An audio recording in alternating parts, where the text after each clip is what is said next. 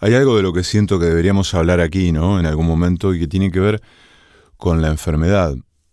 En alguna ocasión hemos nombrado a Susan Sontag a propósito de estos ensayos fabulosos que escribió sobre la enfermedad, sobre su enfermedad, y también sobre esta tendencia a metaforizar la naturaleza, la presencia de la enfermedad, e instalar una, una dimensión moral acerca de la culpabilidad del sujeto que se enferma.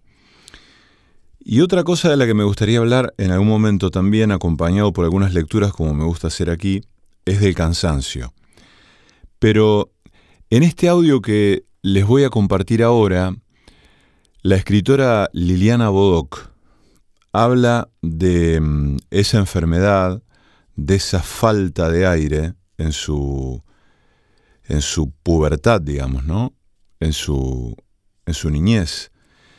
Y cómo ella sobrellevó esa instancia, esa adversidad. Cómo dialogaba su cuerpo con su cabeza, con su imaginación a través de los libros. Esta es Liliana Bodoc.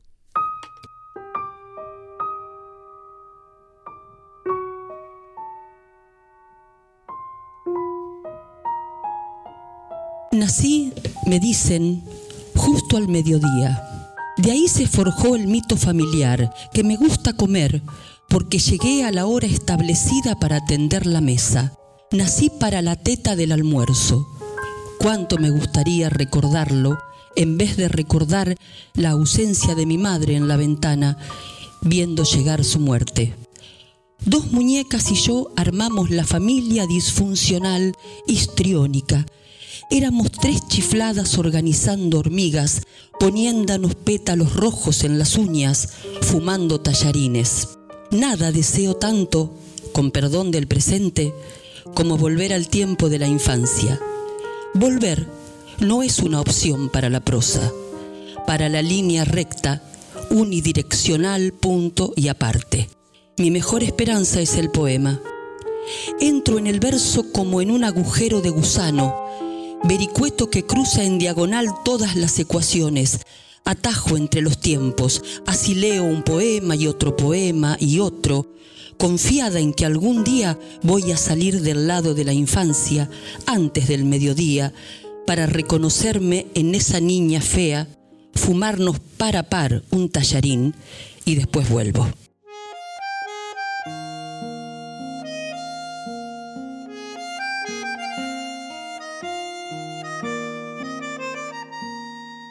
Pertenecemos, habrá que decirlo, a una especie nostálgica. Y no hablo de la nostalgia como dolencia o antesala de la vejez, como palidez detrás de la ventana o lágrimas en un pañuelo bordado.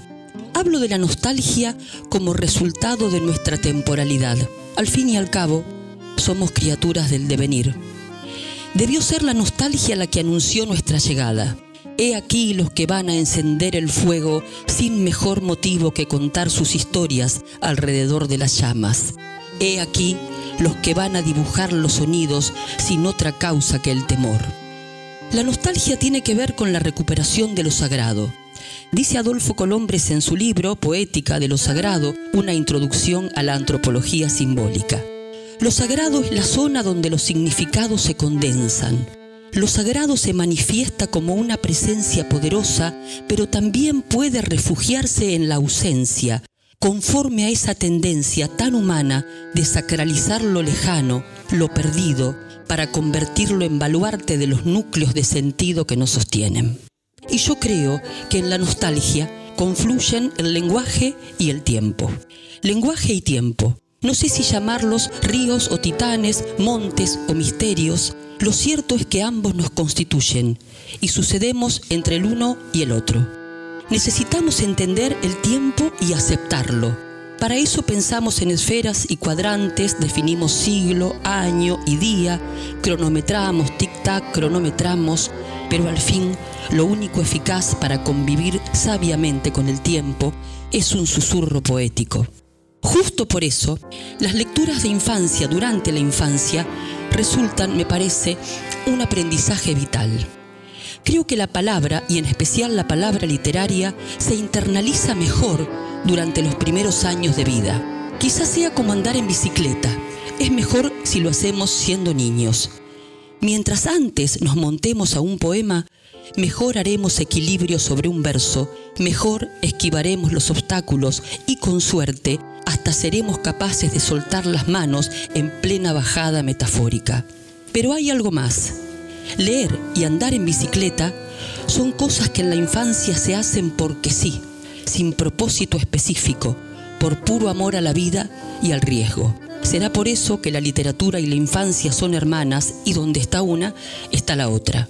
No, desde luego, porque la niñez sea argumento del texto o porque los protagonistas sean niños. Es un asunto más hondo. Creo que la lectura literaria hace alianza con la infancia porque indefectiblemente dialoga con lo fundacional de cada uno y llega al sitio donde se originaron nuestras fortalezas y nuestras debilidades, nuestras vergüenzas y nuestros secretos. La infancia nunca es intrascendente, siempre nos chista las espaldas, porque fuimos felices o no, porque dejamos olvidado un juguete al pie del árbol y nunca regresamos a buscarlo, porque queremos descansar o enmendar. La infancia es una patria y si en ella hubo lecturas, los caminos de ida y vuelta se multiplican. Yo tuve una buena infancia. No así mi aparato respiratorio, que tuvo dificultades para adecuarse a la disciplina de la respiración. Tomo aire, suelto aire.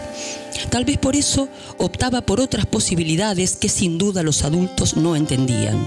Digo esto porque apenas mis pulmones empezaban a jugar al elástico o a las escondidas, mis padres llamaban al médico. El resultado fueron largos días de reposo. Hacer reposo, ordenaba el doctor Napú. ¿Con qué ingredientes se hace el reposo? ¿Cuál será la mejor receta? Mi madre tenía la suya, los libros.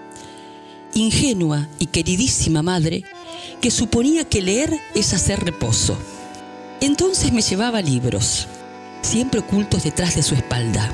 ¿A que no sabés qué tengo acá?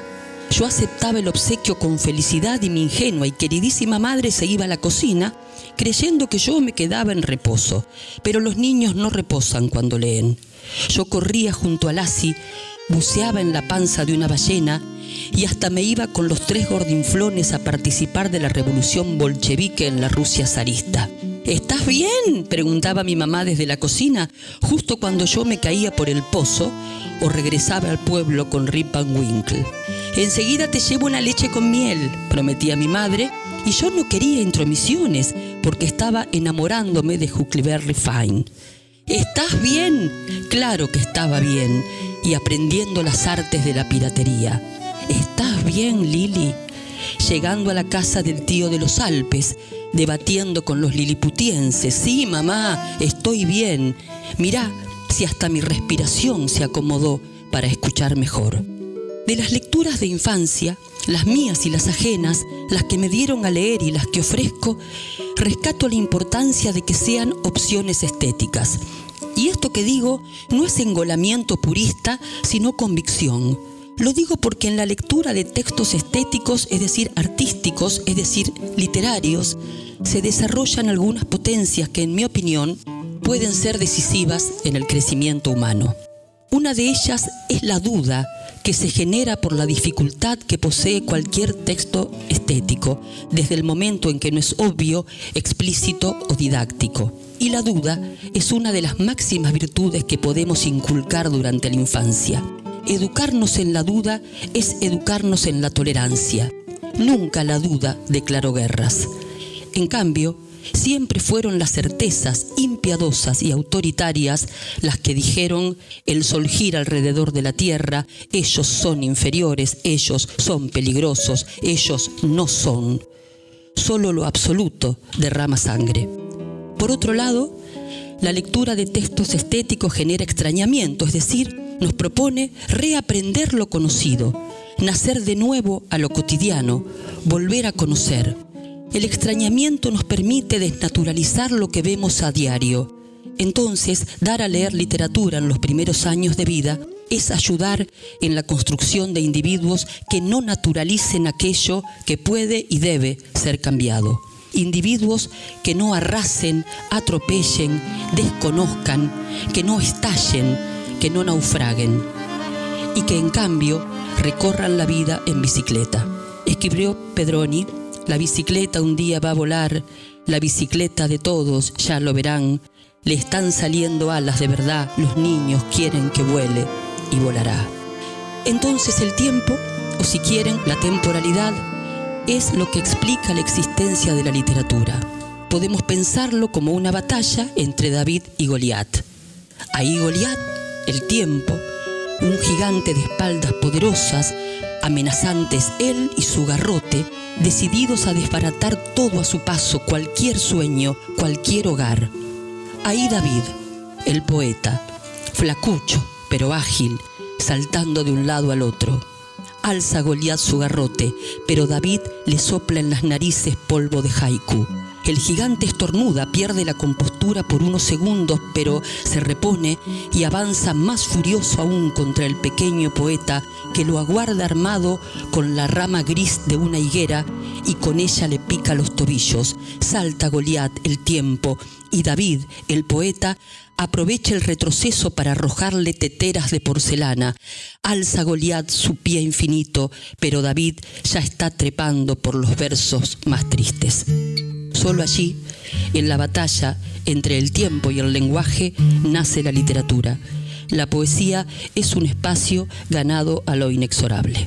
Este día empieza a crecer. Voy a ver si puedo correr.